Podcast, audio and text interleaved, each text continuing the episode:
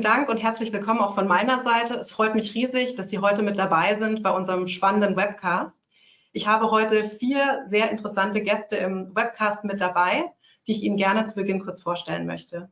Mit mir heute ist äh, Sven Linden, Partner bei KPMG und Experte im Bereich Einkauf. Zudem Manager aus seinem Team Mitja Michels, der uns heute in besonderen Anwendungsfälle mit generativer KI im Einkauf präsentieren wird. Michael Niederreh, der sich bei uns seitens äh, Consulting für das Thema Technologie und KI als Experte zeichnet. Und abschließend noch Gernot Bürger mit dem Fokus auf das Thema KI-Regulatorik. Wir haben heute wirklich ein spannendes Programm für Sie vorbereitet und möchten gerne anhand von Leitfragen durch die heutige Session führen. Heute soll es darum gehen, zunächst mal einzuordnen, warum denn eigentlich KI so wichtig geworden ist. Und da freue ich mich insbesondere auf die Ausführungen meines Kollegen Michael. Danach werden wir klären, warum generative KI im Einkauf einen großen Nutzen bringen kann und wie sie eigentlich auch tatsächliche Anwendung findet. Und hierzu werden Sven Linden und Mitja Michels eine Einordnung geben. Das Thema EU AI Act ist in aller Munde und gerne möchten wir natürlich äh, für Sie auch aufzeigen, was in dem Zusammenhang besonders zu beachten ist. Und hier freue ich mich auf den Beitrag von meinem Kollegen Gernot Bürger. Und abschließend geben wir Ihnen noch wertvolle Tipps mit, für die Umsetzung von generativer KI bei Ihnen im Unternehmen und im Einkauf ganz im Spezifischen.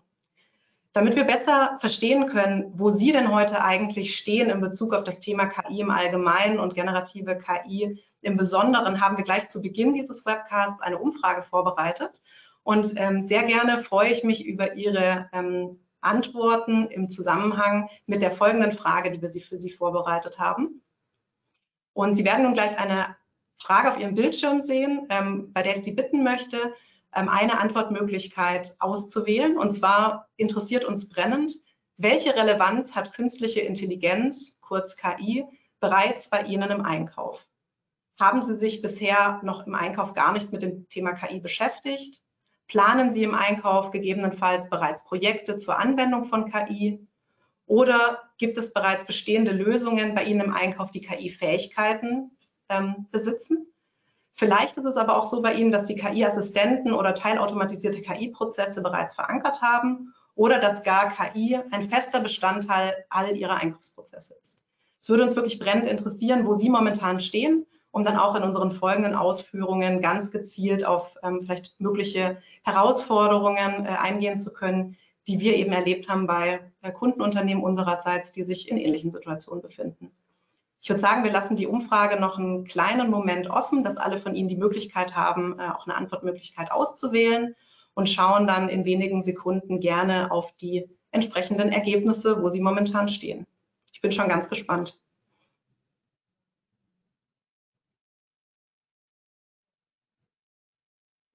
Wunderbar, dann schauen wir doch mal auf die Ergebnisse.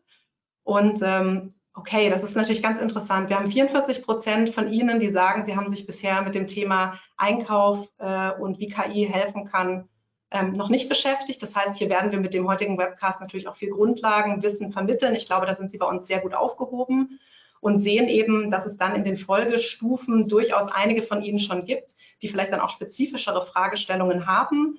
Ähm, dass KI fester Bestandteil aller Einkaufsprozesse ist, ist noch bei keinem von Ihnen der Fall. Das heißt, ich denke, wir haben heute auf jeden Fall eine sehr, sehr gute Diskussion und nutzen Sie bitte auch die Möglichkeit, Ihre Frage im Chat zu stellen. Aber lassen Sie uns gerne einmal auf die Situation gucken. Michael, du als Experte bei uns auch für das Thema KI im Unternehmen, wie guckst du denn auf die Ergebnisse, die wir gerade eben gesehen haben? Du müsstest bitte noch dein Mikrofon ähm, entstummen. Danke. Äh, ja, ganz spannende Ergebnisse. Also ich muss sagen, vor allem, dass noch ähm, so viele Bereiche sich nicht mit KI oder Unternehmen mit KI auseinandergesetzt haben im Einkauf. Ich glaube, das liegt so ein Stück weit einfach an der Entwicklung von KI. Also KI ist ja vor allem, ich sag mal, vor allem im Rechnungswesen vor zehn Jahren schon ganz groß geworden, wo es wirklich darum geht, strukturierte Informationen zu verarbeiten und semi-strukturierte Daten. Und im Einkauf hat man damit immer sehr viel Verträge und, äh, und, und komplexe Dokumente, Ausschreibungen und so weiter gehabt, wo die KI eigentlich gar nicht so gut mit umgehen konnte oder die KI war halt schlichtweg zu teuer, um wirklich auch den Nutzen zu generieren.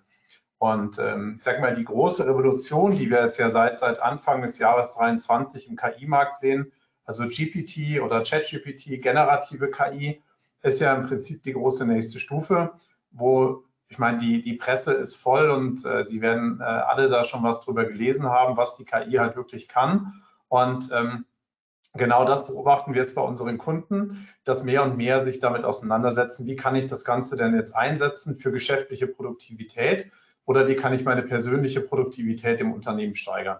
Und wir haben, das sieht man auf der linken Seite, eine Umfrage gemacht zum Thema generative KI was es denn letztendlich ähm, bringen kann in Unternehmen oder auch wie CEOs das Ganze einwerten.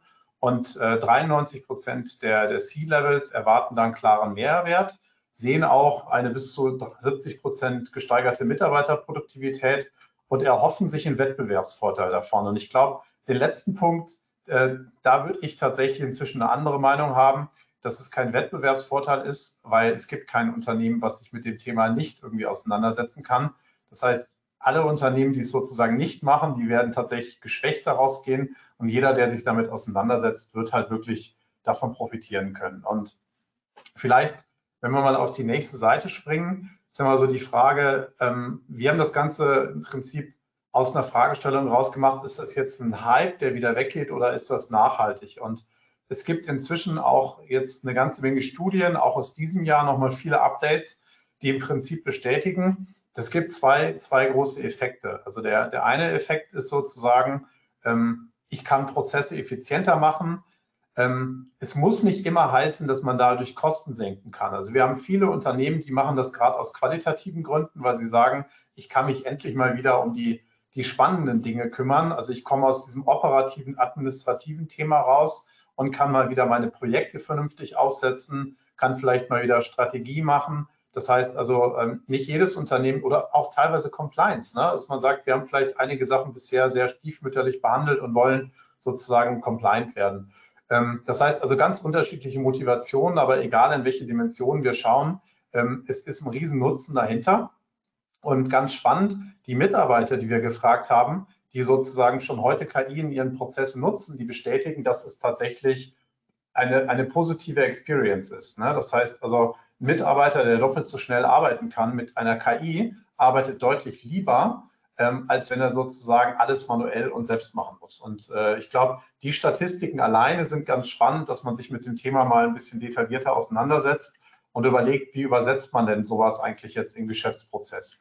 Und wir haben mal auf der nächsten Seite, haben wir mal gezeigt, ähm, was sind so die großen äh, Muster, wie man KI sozusagen Geschäftsprozesse bringen kann. Und ich glaube, so, das allererste oben, das kennen Sie bestimmt alle, wenn Sie schon mal ChatGPT gesehen haben oder genutzt haben.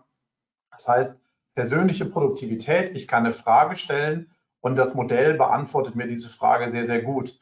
Und äh, jetzt geht es immer darum, auch wirklich gute Fragen zu stellen und auch das Prompting, so heißt es in der Fachsprache, dann auch wirklich gut zu beherrschen. Da zeigen wir gleich ein paar Beispiele. Aber das ist schon mal so der Einstieg. Und ähm, da, wo es dann tatsächlich ein bisschen anspruchsvoller wird, ähm, ist, dass ich eben große Dokumentenbibliotheken drunter ähm, anbinden kann. Das heißt, also ich kann GPT nicht nur auf dem Wissen des Internets laufen lassen, sondern ich kann auch das Unternehmenswissen anbinden. Dazu gehören zum Beispiel Verträge oder Richtlinien, Arbeitsanweisungen oder auch ERP-Systeme. Also alles, was Sie irgendwo digital haben, können Sie sozusagen anbinden und dann kann GPT oder die generative KI mit den Dokumenten interagieren, die sozusagen zur Verfügung stehen.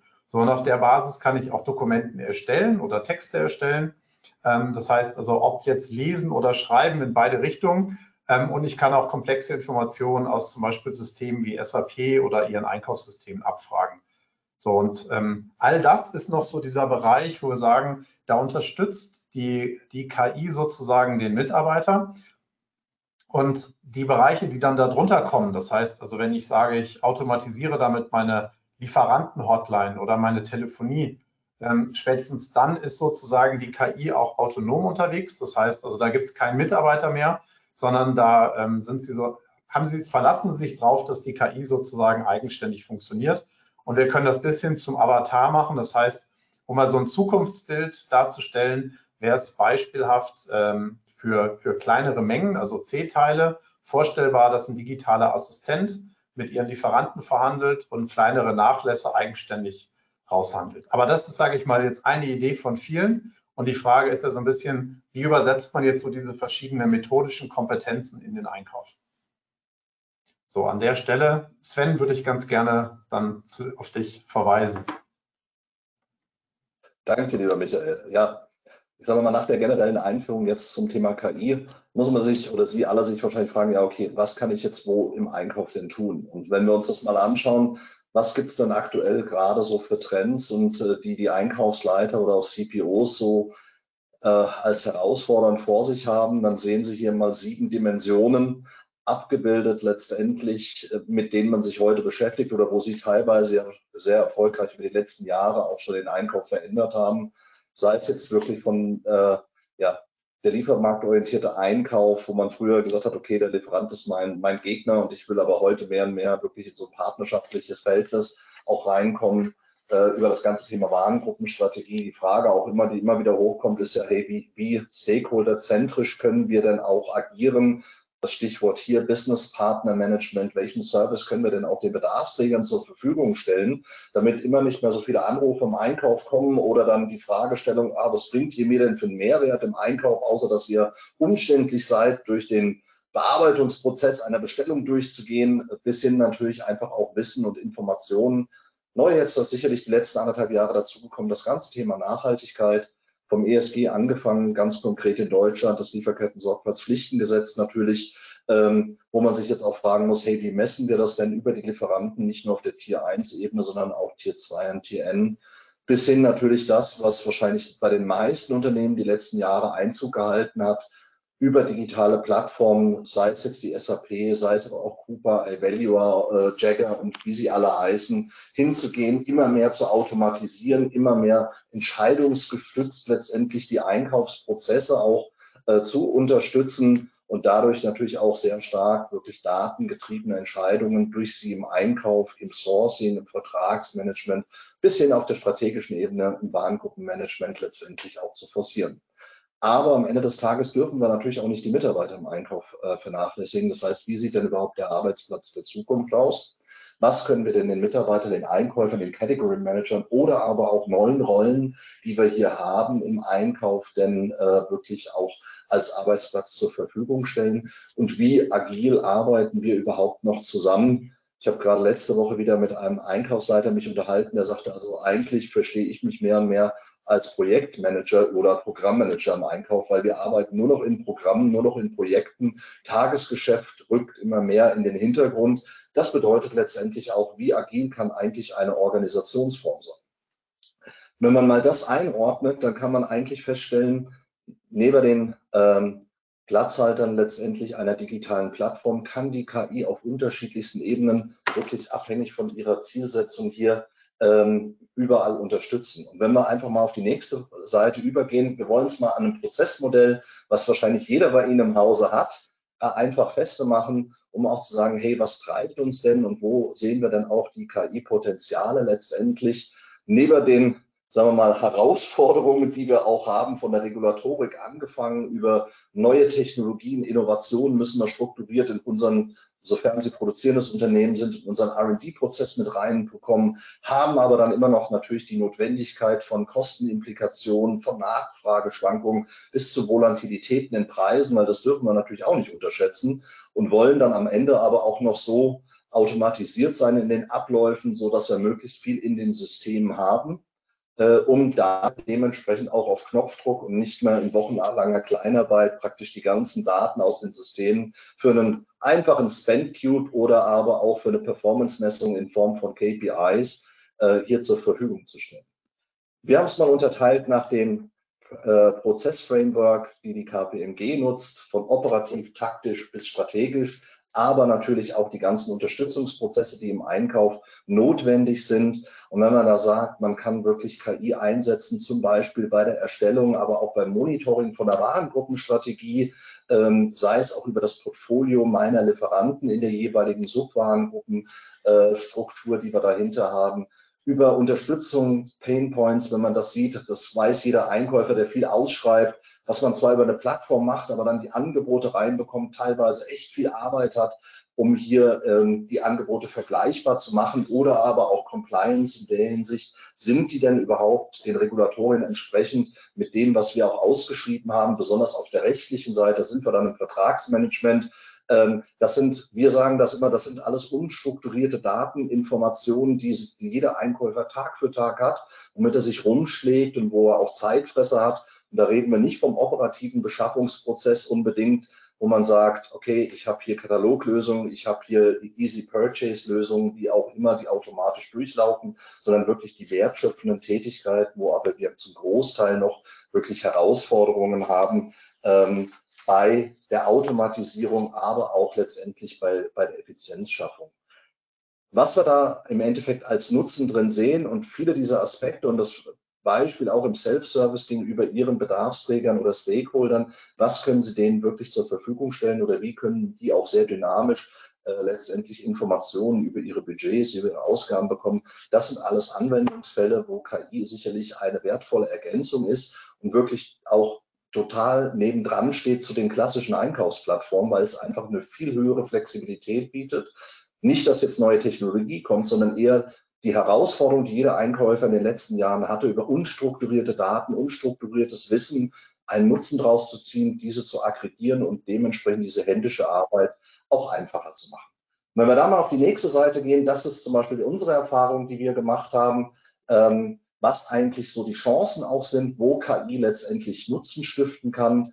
Das kann sein in der persönlichen Produktivität eines jeden, sprich wenn er eine Auswertung machen muss oder aber auch wenn er hier irgendwelche äh, Verträge letztendlich kontrollieren muss, mal als Beispiel oder aber auch, auch ähm, Ausschreibungsprozedere letztendlich kontrollieren muss, dass er Verträge oder beziehungsweise Angebote kontrolliert und vergleichbar macht aber auch das Thema Wissensmanagement, das sprich letztendlich auch Benchmarking, aber zum Beispiel auch gerade im Onboarding von Lieferanten, diese Daten strukturiert zu erheben, was teilweise ein hochmanueller Aufwand ist, die Plausibilisierung der Informationen über Lieferanten auch zusammenzubringen innerhalb einer Warengruppe, bis hin natürlich auch zur Prozessautomatisierung, sprich genau dort, wo wir sagen, im Lieferantenmanagement, aber auch bei Ausschreibungen kann KI den Einkäufer unterstützen, wo er vorher sehr manuell und sehr aufwendig unterwegs war, hier einfach durch Informationen ihm dort die, Inform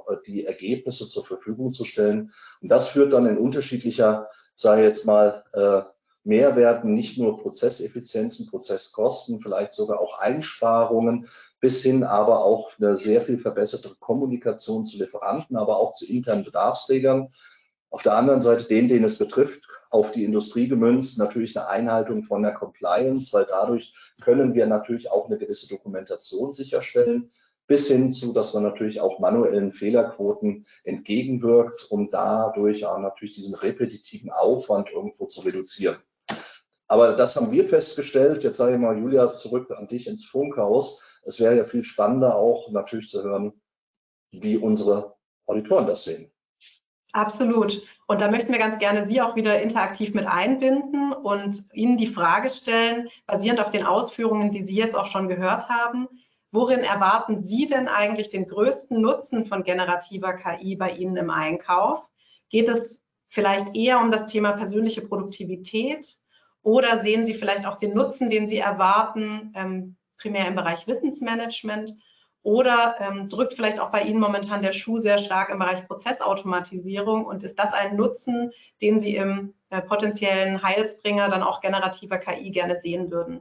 Geben Sie uns gerne eine Rückmeldung durch kurzes Anklicken. Ähm, natürlich interessieren uns einerseits Ihre erwarteten Nutzen ähm, sehr stark und gerne möchten wir das auch im Folgenden dann äh, berücksichtigen.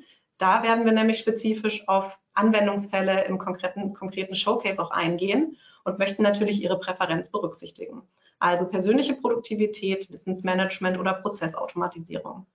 Franziska, ich würde dich bitten, dass du uns einmal die Ergebnisse der Teilnehmerinnen und Teilnehmer übermittelst. Ja, das ist ähm, ein sehr spannendes ähm, Bild, was tatsächlich ähm, ich würde mal sagen, auch äh, gut das abdeckt, was ich in meinen bisherigen Diskussionen zu dem Thema von Kunden rückgespiegelt bekomme, nämlich dass Prozessautomatisierung natürlich ein extrem wichtiger Punkt ist, häufig aber auch persönliche Produktivität und Entlastung der Mitarbeitenden, aber eben auch das Thema Wissensmanagement nicht zu vernachlässigen ist. Demnach, Mitja, ähm, schlage ich vor, wir schauen auf jeden Fall in alle drei Dimensionen der Use Cases einmal rein, um es vielleicht auch für die Teilnehmerinnen und Teilnehmer des heutigen Webcasts möglichst anfassbar zu machen was eigentlich heute schon möglich ist Und das ähm, würde ich mich sehr freuen, wenn du es in möglichst einfachen Beispielen einmal darlegen könntest. Okay, ja, vielen Dank, ähm, Julia. Ich würde dann auch mal äh, reinstarten. Kleine Sekunde. Ich würde dann den Bildschirm kurz teilen. Ich hoffe, Sie sehen jetzt schon hier den äh, KPMG AI-Chat. Okay, wunderbar. Dann kann ich reinstarten. Ähm, ja, tatsächlich ein sehr äh, interessantes Ergebnis. Ähm, ja, was heißt interessant? Das ist eigentlich das auch, was wir ähm, viel mit den äh, Kunden in den Gesprächen ähm, spiegeln und äh, wo wir auch die Rückkopplung bekommen, dass die äh, Prozesseffizienz da ganz weit vorne ist äh, und sehr hoch in, im Sinne von Nutzen bewertet wird. Ähm, wir nehmen natürlich diese Fähigkeiten, die Nutzen, versuchen die dann auch irgendwo äh, von der Theorie in die Praxis zu bekommen. Und da setze ich jetzt an, ähm, weil wir verproben, verknüpfen diese, diese Fähigkeiten die Use, äh, in Use Cases. Wir entwickeln Use Cases, wir, weiter, wir entwickeln diese auch weiter, kontinuierlich mit unseren Kunden zusammen. Wir identifizieren regelmäßig neue. Und ähm, die, die wir bisher entwickelt haben, die würde ich gerne heute mal mit Ihnen durchsprechen oder Ihnen sofort in einer Live-Demo zeigen. Äh, das ist jetzt eine kleine Auswahl von denen, die wir ähm, generell verfügbar haben. Aber ich glaube, ähm, um einfach mal zu sehen, was wir da eigentlich ähm, für Möglichkeiten haben, ist das ein ganz guter Einstieg. Und ich würde jetzt mit der persönlichen Produktivität, mit dem Nutzen erstmal starten, mit einem relativ, ja, vielleicht erstmal banal klingenden Beispiel mit einer Lieferantenmail. Ja, also wenn Sie sich überlegen, ähm, tagtäglich äh, schreiben Sie äh, etliche E-Mails, ein großer, signifikanter Teil der Zeit wird wahrscheinlich darauf verwendet, im gesamten Einkauf, egal auf welcher Ebene, ähm, mit der Kommunikation an Lieferanten. Ja, ob es um Anfragen geht, Informationsaustausch, Reklamation oder Problemlösung. Ähm, es ist ein großer Teil, der einfach ähm, hier ähm, auch Zeit frisst. Ja. Wir haben jetzt in dieser Demo-Umgebung, die Sie jetzt schon hier vor sich sehen, eine, ähm, eine KPMG-Demo-Umgebung, die im Endeffekt die gleichen Fähigkeiten wie ChatGPT äh, von OpenAI besitzt. Das kennen Sie aus dem privaten ähm, Umfeld wahrscheinlich auch. Der Unterschied hier ist, dass wir uns in einem datenschutzsicheren Raum befinden. Das heißt, alle sensiblen Daten von Unternehmen, von Lieferanten, die werden hier nicht öffentlich zugänglich gemacht. Und hier würde ich jetzt einfach, ähm, wie gesagt, auf die Lieferanten-Mail mal eingehen. Ich würde mir einen Prompt überlegen, ja, was ich von einem Lieferanten jetzt äh, ein, ein Anliegen an ihn herantragen möchte. Hier geht es um eine Beschwerde-E-Mail. Ähm, eine Rechnung war ähm, unvollständig, die Mehrwertsteuer war falsch ausgewiesen und äh, die Liefer Lieferung ist noch nicht erfolgt. Dementsprechend kann ich hier einfache ähm, Bullets eigentlich nur eintragen. Man muss hier gar nicht groß etwas vorformulieren, sondern einfach Bullets eintragen, ähm, eine Referenz zur Rechnung und einfach sagen, schreibt mir eine E-Mail, ja, Beschwerde-E-Mail an den Lieferanten. Und innerhalb von Sekunden, Sie sehen, kommt hier eine Lieferanten-E-Mail äh, dabei heraus. Und Sie sehen schon, gerade im administrativen Bereich sind die Fähigkeiten ähm, und gerade der Nutzen von äh, generativer KI sehr groß, ob es um Schreiben geht, um Berichte. Ja, also das sind zum einen Zeitersparnis, ähm, die Fehleranfälligkeit sinkt, ja, und wirklich wertstiftende Aktivitäten werden dann in dem Sinne auch ähm, hierdurch gefördert. Das war jetzt mal der erste Use Case zur persönlichen Produktivität. Der nächste Use Case ist noch ein bisschen ähm, komplexer und da begeben wir uns zur Dimension Wissensmanagement und wie das auch hier im Einkauf genutzt werden kann. So, dann springe ich jetzt auch nochmal in die andere Demo-Umgebung, die wir hier vorbereitet haben. Ähm, das Thema, um was es hier geht, ist Einkauf, die Einkaufsrichtlinie und eine Dokumentenprüfung. Wenn Sie sich die äh, Situation vorstellen, ein Mitarbeiter aus dem Fachbereich ähm, hat noch keine Berührungspunkte wirklich mit dem Einkauf gehabt oder wenig zumindest und hat noch nichts bestellt aktiv, ähm, weiß auch nicht, wie dieser Prozess abläuft. Das heißt, der erste Schritt wäre wahrscheinlich, die Kollegen anrufen, im Intranet was suchen, äh, quer durch die Organisation zu telefonieren. Ähm, und das Ganze ist natürlich wertvolle Zeit, die man äh, umgehen kann. Und dafür haben wir hier so einen KI-Assistenten, der behilflich sein kann, bestimmte Abfragen gegen Dokumente ähm, die dann hier hinterlegt sind, zu machen. In diesem Fall haben wir unsere KPMG-Einkaufsrichtlinie hinterlegt und ähm, würden jetzt gerne einfach mal äh, schauen, wie wir da mit der Einkaufsrichtlinie umgehen können und was wir fragen können, wie wir die Informationen erhalten. Die erste Frage für mich wäre jetzt in der Situation, wo wir eben waren, ähm, ich möchte eine Agenturleistung für die Marketingabteilung abfragen, ich weiß aber überhaupt nicht, wie es geht. Da kann man einfach die, eine simple Frage erstmal hier an den Assistenten stellen, der in dem Fall dann wie ein ähm, so wie ein Chatbot fungiert. Kleine Sekunde.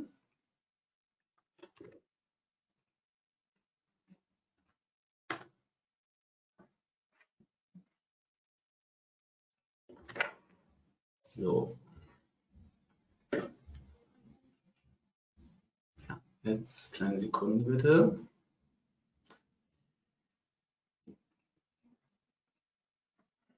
Genau, manchmal hat halt auch die künstliche Intelligenz einen eigenen Willen, auf jeden genau. Fall. Dementsprechend scheint es da gerade ein kleines äh, Problem zu geben.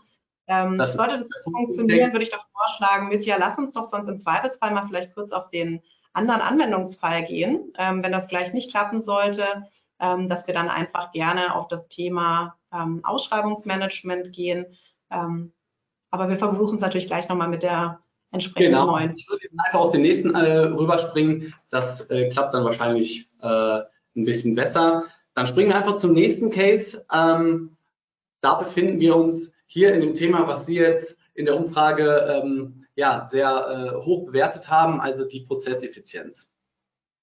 Ähm, und die, der Ausschreibungsmanager, das ist eine, ähm, ja, ein Anwendungsfall, der, den wir sehr häufig mit ähm, Kunden besprechen und der auch hier einen großen Anklang findet an, ähm, ähm, ja, an, an, Nutzen und an äh, Potenzial, was dahinter steckt. Und den würde ich gerne mal kurz mit Ihnen durchsprechen. Wir haben also einen Ausschreibungsmanager. Sie sehen jetzt hier eine Übersicht. Ähm, wir haben schon eine äh, Ausschreibung früher gemacht. Die können wir jetzt also hier sehen zum Thema Facility Management Dienstleistungen. Ähm, wir haben hier die Anzahl der eingereichten Angebote, die können wir hier erkennen. Aber jetzt würde ich gerne eine neue Ausschreibung oder eine, ähm, eine Prüfung starten und würde dementsprechend einfach auf den Button Neue Ausschreibung klicken und kann dann hier im neuen Fenster die Ausschreibung anlegen. Im ersten Schritt würde ich den Titel der Ausschreibung äh, eintragen. Hier geht es um eine Plattformmigration und kann dann die, das Ausschreibungsdokument, unser Ausschreibungsdokument hochladen und die Ausschreibung anlegen. So, das wäre dann also die erste Datei, die ich sozusagen als, äh, als äh, ja, Maßstab hochlade. Und gegen dieses Dokument möchte ich nun die eingegangenen Angebote prüfen. Das heißt, ich lade jetzt hier ein Angebot von einer fiktiven Firma hoch. Das wäre nun das erste Angebot. Ich würde gerne aber zwei Angebote, die äh, eingegangen sind, vergleichen. Das heißt, ich lade noch ein weiteres Angebot hoch, damit ich dann auch den direkten Vergleich habe. Trage auch hier wieder den Titel des Angebots ein und kann dann im nächsten Schritt im Endeffekt die Auswertung starten. Das heißt, nun ähm, ist die, äh, der, die, die KI ist jetzt am, am Prüfen, schaut sich an, was hat die, äh, das was ist eine Ausschreibung ähm, für Inhalte, was ich für Inhalte und was für Inhalte haben dann die Angebote ähm, in den einzelnen Bereichen äh, entgegenzusetzen. Äh, so, und jetzt analysiert es im Hintergrund im Endeffekt und wir kriegen diese Auswertung zu sehen. In dieser Auswertung sehen wir jetzt hier die zwei Angebote, die wir eingetragen haben. Auf der linken Seite die Kriterien der, des Ausschreibungsdokuments, die wir prüfen möchten und sehen hier schon insgesamt, wie die einzelnen Angebote abschneiden würden und wie in den einzelnen äh, Kriterien in der Ausschreibung der Erfüllungsgrad wäre. Das ist im Endeffekt erstmal eine ganz gute Indikation, um zu schauen, okay, es wurde, ähm, der, der, Inhalt wurde im Endeffekt beantwortet oder halt nicht. Ähm, aber die Details möchten wir im Endeffekt wissen, was eigentlich dahinter steht. Und jetzt können wir die einzelnen Kriterien uns anschauen, in dem Fall hier die fachliche Kompetenz. Das wurde mit zwei bewertet. Wir haben eine Bewertungsskala von 1 bis 4. Und hier können wir jetzt nachlesen, warum es zu der Bewertung von 2 kam. Hier sehen wir, dass das äh, Team noch nicht lange zusammenarbeitet. Ähm, und die fachliche Kompetenz ist ehrlich gesagt relativ wichtig für uns. Das heißt, wir können auch dann die Bewertung manuell von der einer 2 auf die auf eine 1 oder sogar auf eine 0 ähm, runterstufen und das wird dann automatisch ähm, hier angepasst und auch in der Gesamtauswertung berücksichtigt. Jetzt schauen wir in dem anderen Angebot nochmal in ähm, das Preismodell. Wir sehen, es beinhaltet, es ist relativ äh, umfangreich, die genannten Summen auch Aufschläge für unerwartete Kosten enthalten. Das heißt, die Bewertung von 3 passt so für uns. Wir können dann im Endeffekt hier wieder rausgehen aus dem Fenster und die Auswertung vorerst abschließen. Es geht natürlich hierum, dass wir eine Indikation, eine erste Idee haben, welche Inhalte werden hier abgefragt, welche ähm, äh, Inhalte ähm, wurden im Endeffekt abgegeben. Aber man kann hier sicherlich schon das eine oder andere, die fachliche Kompetenz dann im Detail auf den äh, etlichen Seiten, die man dann im Angebot hat, nochmal nachlesen und nochmal ähm, wirklich in äh, ja, eine Tiefe einsteigen. Ja, aber als erste Indikation ist es sicherlich eine, ein sehr hilfreiches Tool. Und ähm, genau, auch hier spielt selbstverständlich nicht nur die Prozesseffizienz eine Rolle, sondern auch die persönliche Produktivität. Sie sehen die, die Fähigkeiten der Nutzen der generativen KI, die äh, verschwimmt manchmal so ein bisschen. Aber ähm, ich glaube, die Demonstration, was hier, ähm, wie der Nutzen hier entsteht, der ist, glaube ich, ganz klar geworden. Und am Ende wieder die Übersicht zum Ausschreibungsmanager, ähm, welche Ausschreibungen Sie dann gestartet haben, beendet haben. Ähm, genau. Das sind ja sehr tolle Beispiele mit. Ja, vielen Dank da schon mal dafür. Und man sieht ja auch wieder, wie das Thema ähm, künstliche Intelligenz und natürliche Intelligenz im Zusammenspiel mit der Wertung und vielleicht auch manchmal äh, Nachjustierung von Vorarbeiten äh, zusammengeht. Ich habe auch unsere natürliche Intelligenz noch im Hintergrund befragt und die Information bekommen, dass für dein Wissensmanagement-Case es vielleicht gut wäre, wenn du das Browserfenster als in-Private-Fenster öffnest, dass es dann funktionieren könnte. Vielleicht probierst du das da ganz kurz nochmal zehn Sekunden, ob das funktionieren äh, kann. Und ähm, dann können wir den äh, Showcase uns gerne nochmal kurz anschauen. Mhm. Während du das vielleicht machst zum Thema Wissensmanagement und wir das sonst nochmal nachschieben, ähm, würde ich vorschlagen, dass wir vielleicht auf einen weiteren Aspekt ähm, schon mal den Blick werfen und das ist das ganze Thema KI-Regulatorik. Ähm, wir haben ja jetzt gerade auch gesehen, dass natürlich hier eine Vielzahl von Daten und Informationen zur Verfügung gestellt wird und haben schon Hinweise auch gegeben zum Thema, ja, wie muss man vielleicht so ein System auch kapseln und schützen? Und da natürlich die Frage, Gernot, ähm, du beschäftigst dich ja sehr stark mit dem Thema KI-Regulatorik. Vielleicht kannst du uns auch schon mal zwischenzeitlich einen Blick äh, darauf geben und eine Perspektive, ähm, was man denn eigentlich alles berücksichtigen muss, damit eben der Einsatz von KI auch ähm, im Unternehmen äh, abgesichert und erfolgsträchtig sein kann. Ja, sehr, sehr gerne.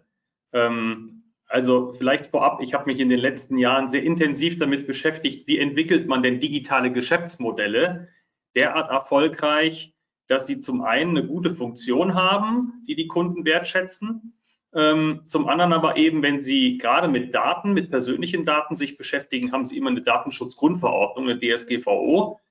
Und das war immer das Limit. Und so ähnlich ist es auch bei der KI.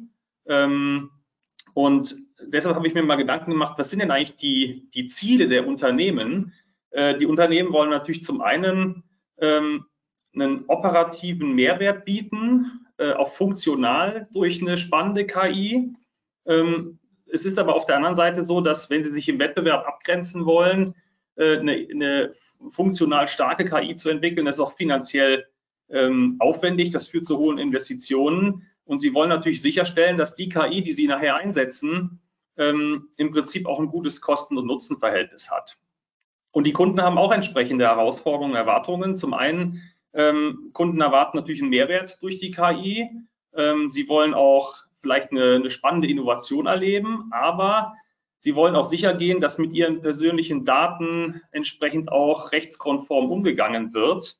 Ähm, und für mich oder für, für Sie als Unternehmen stellt sich dann immer die Frage, wie entwickle und implementiere ich denn eine KI, die sowohl die Funktion als auch die Regulatorik da entsprechend abholt.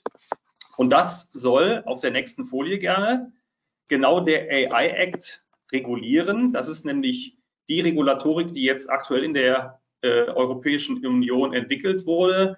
Und dieser AI Act definiert erstmal, was ist überhaupt KI, wann sprechen wir davon. Und der AI Act setzt die Leitplanken für was ist erlaubt und was ist nicht erlaubt, sodass Sie als Unternehmen sagen, wenn ich die KI bei mir einsetze, in meiner Fachabteilung, im Einkauf, äh, und die entspricht diesem Gesetz, dann kann ich mich auf der sicheren Seite fühlen sozusagen, dann erfülle ich nämlich im Prinzip die Regulatorik.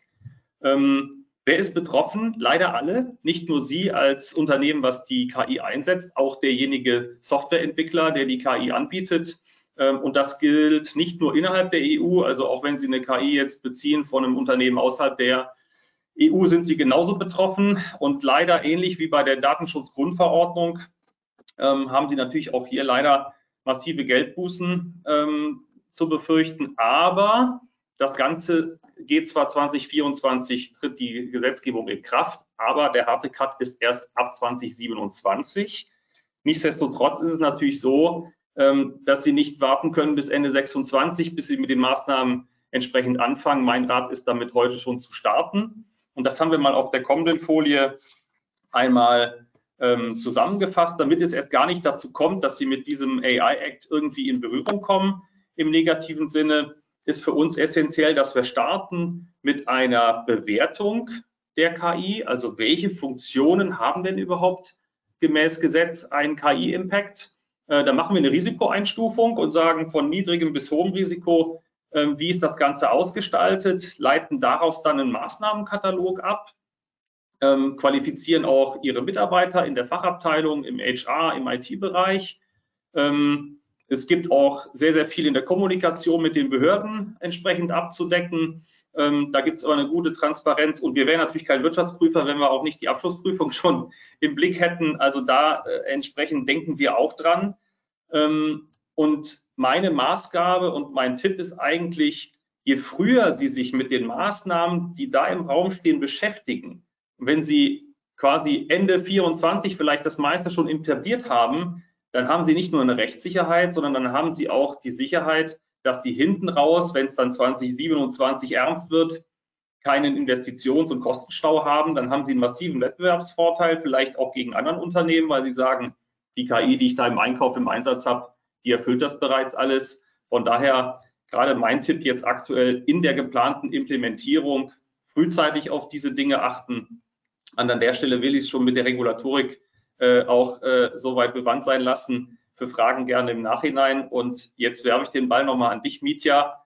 Und äh, zweiter Versuch im Bereich Anwendungsfall. Ja, sehr gerne. Wir wissen uns sofort nochmal. Ähm, dann würde ich den Bildschirm jetzt nochmal übernehmen. So,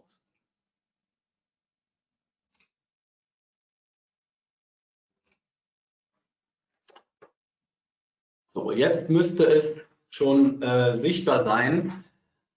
Springen wir nochmal zurück zum Case und äh, versuchen uns nochmal in die Situation zurück zu befinden. Ähm, wir waren bei der Situation, wir haben eine Fachabteilung und wir wissen nicht genau, wie wir jetzt einkaufen. Wir haben eine ähm, Einkaufsrichtlinie, die wir im, die im Hintergrund äh, steht und wir können im Endeffekt dann gegen dieses Dokument Fragen stellen. Das habe ich jetzt hier schon mal ähm, im, in der ersten, im ersten Schritt gemacht. Da habe ich ganz einfach gefragt, wo kann ich eine Agenturleistung für die Marketingabteilung anfragen. Jetzt bekomme ich hier von der ähm, die, die Infos aus dieser Einkaufsrichtlinie. Das System ist Easy Purchase, darüber kann eine Bedarfsanfrage äh, gestartet werden. Es gibt Katalog, äh, Produkt- und Dienstleistungen. Es gibt aber auch die Möglichkeit, eine Freitextbestellung anzulegen. Jetzt habe ich das noch nie gemacht und weiß auch gar nicht, was eine Freitextbestellung ist und muss hier die Informationen erstmal zusammensammeln. Wie äh, ist eigentlich der Prozess für diese Freitextbestellung?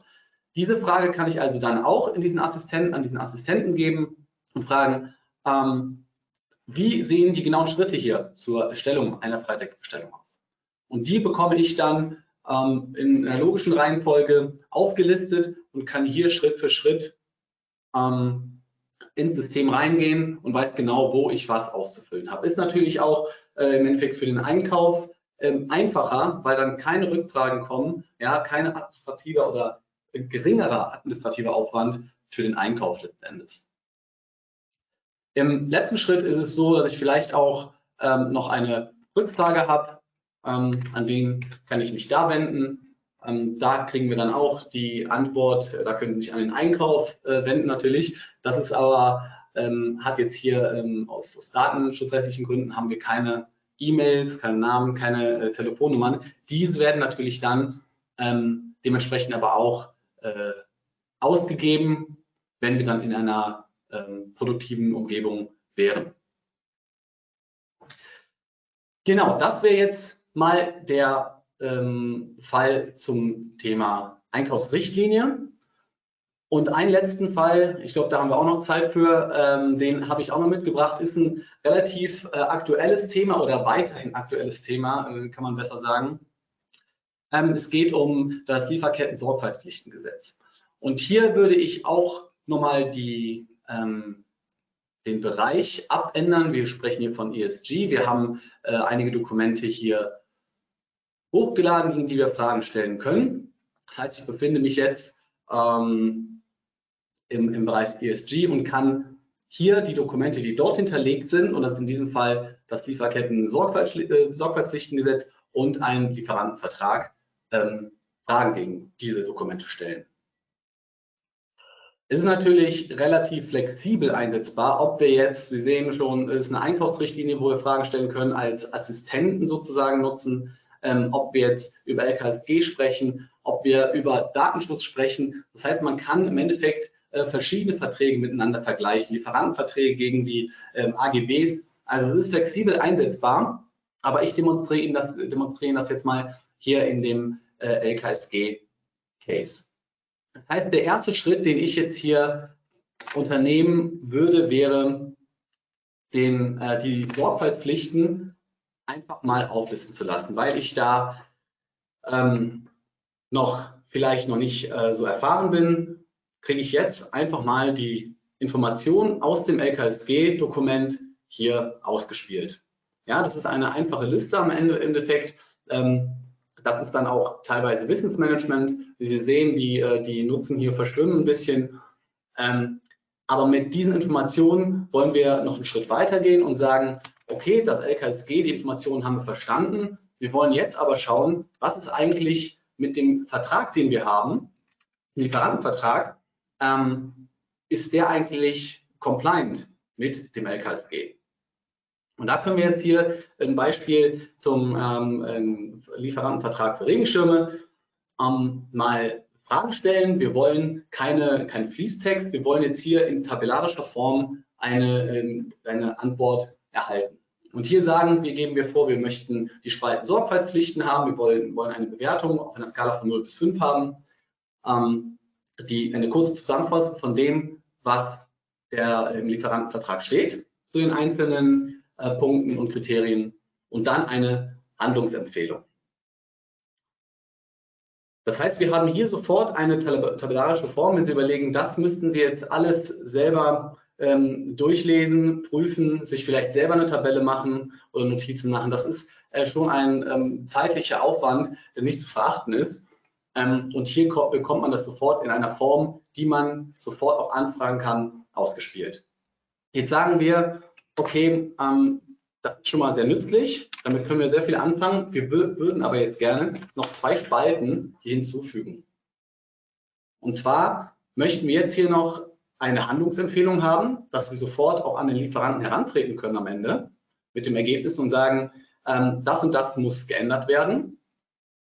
Ähm, wir haben eine vorgeschlagene Klausel zum, äh, zur Sorgfaltspflicht oder zum Kriterium äh, Risikoanalyse. Sehen wir dann sofort, die Klausel wird schon ausformuliert äh, und dann kriegen wir auch sofort einen Hinweis, wo ist die Positionierung im Vertrag. Ja? Das heißt, es ist für unsere Seite relativ schnell getan und sicher analysiert. Und wir können im Endeffekt genau diese Informationen nutzen und sagen, und da schließt sich der Kreis dann auch zu unserem ersten äh, Use Case, wir können sagen, diese Informationen bitte in eine Lieferanten-E-Mail äh, packen und die ähm, Klauseln, Handlungsempfehlungen und alle Informationen, die wir jetzt hier von, ähm, von der generativen KI rausbekommen haben, weiter kommunizieren an Lieferanten. Und Sie sehen, dieser gesamte Prozess von Informationssammlung über äh, Gegenüberstellung, äh, über ähm, Analyse des Vertrags und dann am Ende die, äh, das Verfassen der E-Mail, es ist ein, äh, ein großer Aufwand, ja, der da eigentlich hintersteckt und das ist jetzt innerhalb von Minuten getan. Genau. Und damit sind wir auch schon am Ende von unseren Anwendungsfällen für heute. Hat ein bisschen gehapert, aber das passiert auch manchmal. Ähm, ich hoffe, das waren trotzdem äh, wertvolle Eindrücke für Sie und ähm, das zeigt einfach, was für ein Handlungsspielraum hinter generativer KI im Beschaffungsumfeld steckt. Und genau, Absolut. eigentlich würde ich den Heimat übergeben, aber ich übergebe hier mit an Julia zurück. Ja, danke dir mit. Ja, vielen Dank. Ich glaube, das war nochmal ein extrem spannender Einblick und viele fragen sich mit Sicherheit jetzt schon, okay, wie kann ich das Ganze umsetzen? Wir haben auch eine Vielzahl von Fragen, auf die wir noch versuchen äh, einzugehen. Michael, in der Zusammenfassung, wie setzt man das Ganze jetzt erfolgreich um? Was gilt es zu tun? Ja, danke, danke Julia. Also ähm, wir haben auch schon eine ganze Menge Fragen im Chat, die genau in die Richtung gehen. Die würde ich aber danach aufgreifen, sondern ich glaube, erstmal geht es jetzt so um das ganz Große, dass man sagt, eigentlich geht es erstmal um die Use Cases. Also was möchte ich damit machen? Möchte ich so einzelne Schritte automatisieren, dass ich sage, ähm, ich habe sowas wie E-Mail-Automatisierung, da kommen einfache Anfragen rein und die möchte ich relativ schnell, ähm, schnell beantworten, beziehungsweise die komplexen entsprechend an die Person weiterleiten. Oder möchte ich gleich mit sowas ganz Großem starten wie einer äh, wie ähm, Angebotsvergleich oder eine Ausschreibungserstellung. Das heißt, dass für uns ist erstmal wichtig, so ein Zielbild festzulegen, zu sagen, was will ich denn eigentlich erreichen? Wo glaube ich, dass ich den größten Hebel mit habe? Weil generative KI ist halt ein riesen, riesen Blumenstrauß. Und äh, wir haben uns jetzt sehr intensiv schon mit den Themen beschäftigt im Einkauf, wo wir sagen, da ist viel Wert dahinter. Und so würden wir anfangen, aber das muss nicht zwingend auf jeden, jeden, jede Kundensituation auch passen. Also ich habe heute Morgen auch mit einem Kunden gesprochen, die führen gerade ein neues S4-System ein die werden sich gerade um ganz andere Themen die nächsten zwei Jahre konzentrieren, als jemand, der das schon gemacht hat und der, sage ich mal, seine äh, Prozesse weiterentwickeln möchte. Von daher, uns geht es wirklich erstmal darum, so einen ersten Schritt zu machen, das, was wir heute gezeigt haben, nochmal zu vertiefen und wirklich die Use Cases zu definieren und zu sagen, womit fängt man an, was macht Sinn, was macht keinen Sinn, um das erstmal in so eine Art Strategie-System zu bringen. Und dann geht es wirklich darum, erste Experimente zu machen, weil die Technologie ist sehr neu und äh, wir müssen erstmal auch eine gewisse Akzeptanz hinbekommen. Das heißt, wenn ich sage, bestimmte Dinge verschiebe ich ab morgen auf die KI, ist die Frage, kann man das überhaupt, ähm, traut man der KI das zu? Und häufig lassen wir auch KI und Mitarbeiter eine Zeit lang parallel laufen, um zu schauen, ähm, wie leistungsfähig ist überhaupt die KI, generiert sie die Akzeptanz, äh, wo muss man vielleicht feintunen und nachbessern, um sozusagen in die Qualität zu kommen, wo man halt hin will. Ne? Also das sind dann äh, Fragestellungen und von daher, also häufig begleiten wir Kunden so bei dieser gesamten Reise ähm, und am Anfang müssen da halt richtig die Weichen gestellt werden. Und da geht es, sage ich mal, daneben auch um das Training von Mitarbeitern, dass man auch die, die Erwartungshaltung richtig setzt und so diese Interaktion zwischen Mensch und Maschine oder Mensch und KI entsprechend richtig festlegt. Und ähm, der letzte Teil ist eben auch wichtig zu sagen, wie bette ich das halt auch in so ein gesamtes Framework ein, also das muss letztendlich ja auch irgendwo in der IT sauber aufgehängt sein. Und jetzt kann nicht der Einkauf da für sich so eine eigene Insel schaffen, sondern ich muss das Ganze halt auch in den übergeordneten äh, Architektur- und Security-Kontext irgendwo mit einbinden. Genau, und das wären so die Themen. Also am, am Anfang gerne Dinge ausprobieren, experimentell sein, ähm, aber dann am Ende halt auch wirklich sicherstellen, dass es äh, ordentlich in den Betrieb geht und auch die richtigen Dinge damit bewirkt werden.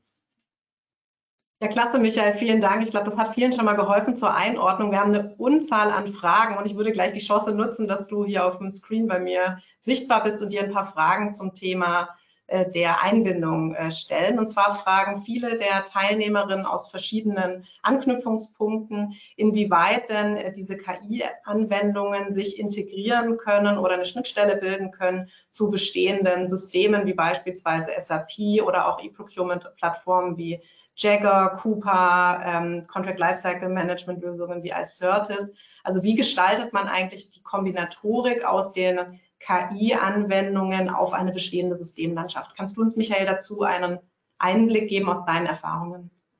Ja, absolut. Also was es halt braucht, ist, ich sage mal, digitalen Kleber. Das heißt, also ich habe zwei unterschiedliche Systeme.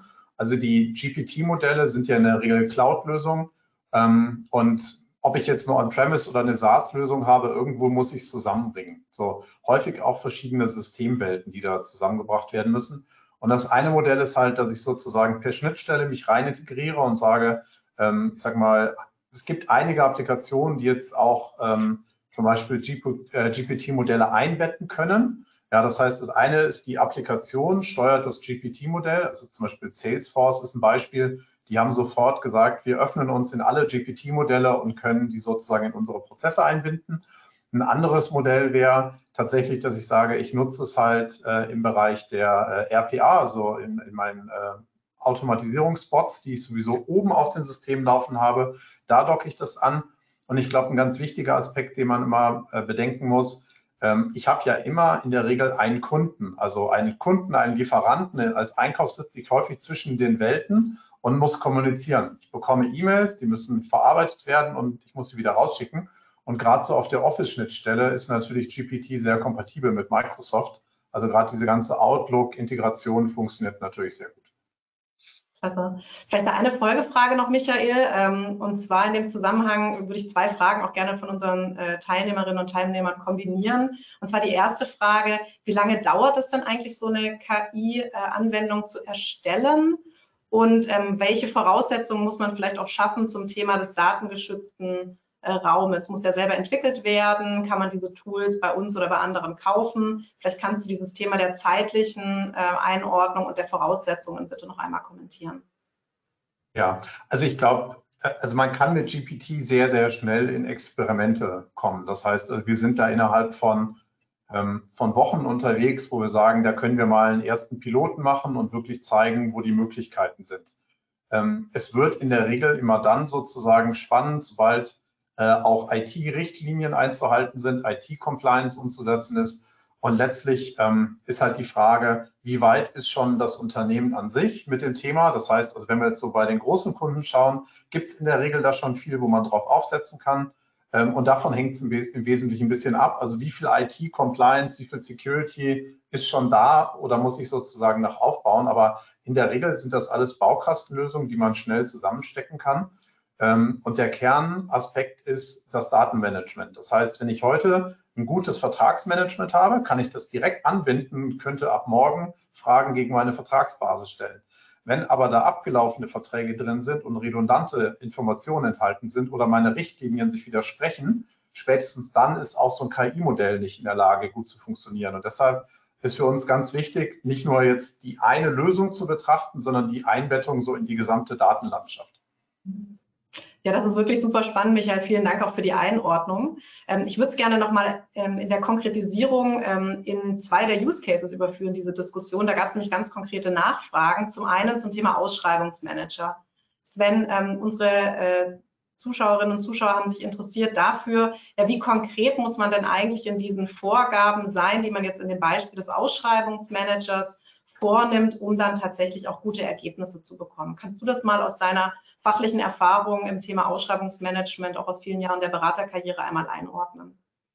Ja, ich meine, da, da ist ja wirklich jetzt der Vorteil der KI zu sehen, weil wir ja häufig durch die Vielzahl von Warengruppen und egal ob es Güter oder Dienstleistungen sind, sind die Einkäufer natürlich gefordert, gerade bei den Ausschreibungsstrukturen zu sagen, okay, ich definiere den, den Bedarf, ich habe vielleicht besondere äh, rechtliche Rahmenbedingungen ich will zum Beispiel bei Produktionsmaterialien, muss ich eine gewisse Lieferverbindlichkeit oder Pläne auch mit ausschreiben. Und ähm, die Frage war ja auch konkret, wie gut oder wie schlecht muss es dann sein. Der Vorteil bei der KI im Gegensatz zum Beispiel auch zu den ganzen statischen transaktionalen Systemen ist, Er nutzt immer die individuelle Ausschreibungsstruktur. Das haben wir ja vorhin auch gesehen, äh, nach was wirklich die Warengruppe oder in dem Fall die Ausschreibung bewertet werden soll und matcht dagegen dann die unstrukturierten Daten, also nicht, dass nur ein Lieferant ähm, praktisch im System, in einem, äh, in einem RFQ-System die Daten abgegeben hat, sondern auch gerade, was er in Papierform, in einem Ausschreibungsdokument als PDF, als Word, als Excel hochgeladen hat. Er nutzt dann diese Daten und hält sie praktisch gegen die Ausschreibungsmatrize und vielleicht sogar auch gegen Bewertungskriterien, weil der Einkäufer ja meistens dann auch nochmal eine Gewichtung vornimmt, was ist ihm besonders wichtig und so intelligent ist dann das System, dass es das erkennt und dann die Angebote, egal ob es jetzt aus, aus den Systemen herauskommt oder aber auch aus Papierform, also elektronischen Dokumenten wie Excel, PDF, PowerPoint, Word, sich dementsprechend dann rauszieht und dagegen vergleicht. Und das gibt ja. natürlich jedem Einkäufer auch eine Flexibilität, dass du nicht für jeden individuellen Warengruppenbereich praktisch was vordefinieren musst, sondern wirklich individuell sagen kannst, das ist mein Ausschreibungsgrid und dagegen messe ich jetzt. Und das Gleiche macht er natürlich dann auch bei Verträgen, weil da war ja auch eine Frage in Richtung der Vertragsbasis. Also auch wenn, wenn Sie äh, ein Dokumentenmanagementsystem haben, wo die ganzen Verträge in PDF-Form vorliegen, es muss ja nicht immer alles nur digital über iCertis und Co., weil das auch eine Frage war, ja hinterlegt sein, sondern vielleicht auch Altverträge, wer hat das so schön, mein Kunde zu, zu, mir gesagt, das ist unser Giftschrank, da sind die ganzen dicken Verträge mit allen möglichen Addendums drin. Ähm, wenn Sie die einmal einlesen, dann ist das System so flexibel. Das ist dann kein singuläres Tool, sondern einfach, wie Michael eben gesagt hatte, der Anwendungsbereich, den man darauf dann setzt, um dementsprechend die relevanten Informationen aus diesen unstrukturierten Datenbasen wie Dokumenten auch rauszulesen. Klasse, Sven. Vielen Dank für die Einblicke. Wir haben noch eine Vielzahl von Fragen offen, die wir jetzt leider nicht mehr im Rahmen der heutigen Session beantworten können. Äh, sehr gerne stehen wir Ihnen aber natürlich auch nach dem heutigen Webcast zur Verfügung. Ich möchte Sie zudem dazu motivieren, dass Sie sich äh, bei uns in der CPO Suite ähm, anmelden, auf der Sie exklusiv diese und weitere Unterlagen inklusive weitere Beschreibungen zu Anwendungsfällen und darüber hinausgehenden Informationen ähm, für sich verfügbar machen können. Also nutzen Sie gerne schon jetzt die Möglichkeit, sich auch über den QR-Code für unsere Suite zu registrieren. Ansonsten erhalten Sie auch diese Informationen nochmal im Nachgang zum heutigen Webcast. Vielen Dank an alle ähm, Experten, die heute im Call die Themen vorgestellt haben und vielen Dank an Sie, äh, dass Sie sich äh, die letzte Stunde sehr intensiv mit uns äh, mit dem Thema generative KI im Einkauf beschäftigt haben. Wir wünschen Ihnen noch einen wunderschönen Nachmittag. Dankeschön. Macht es gut. Tschüss. Danke sehr. Ja. Tschüss.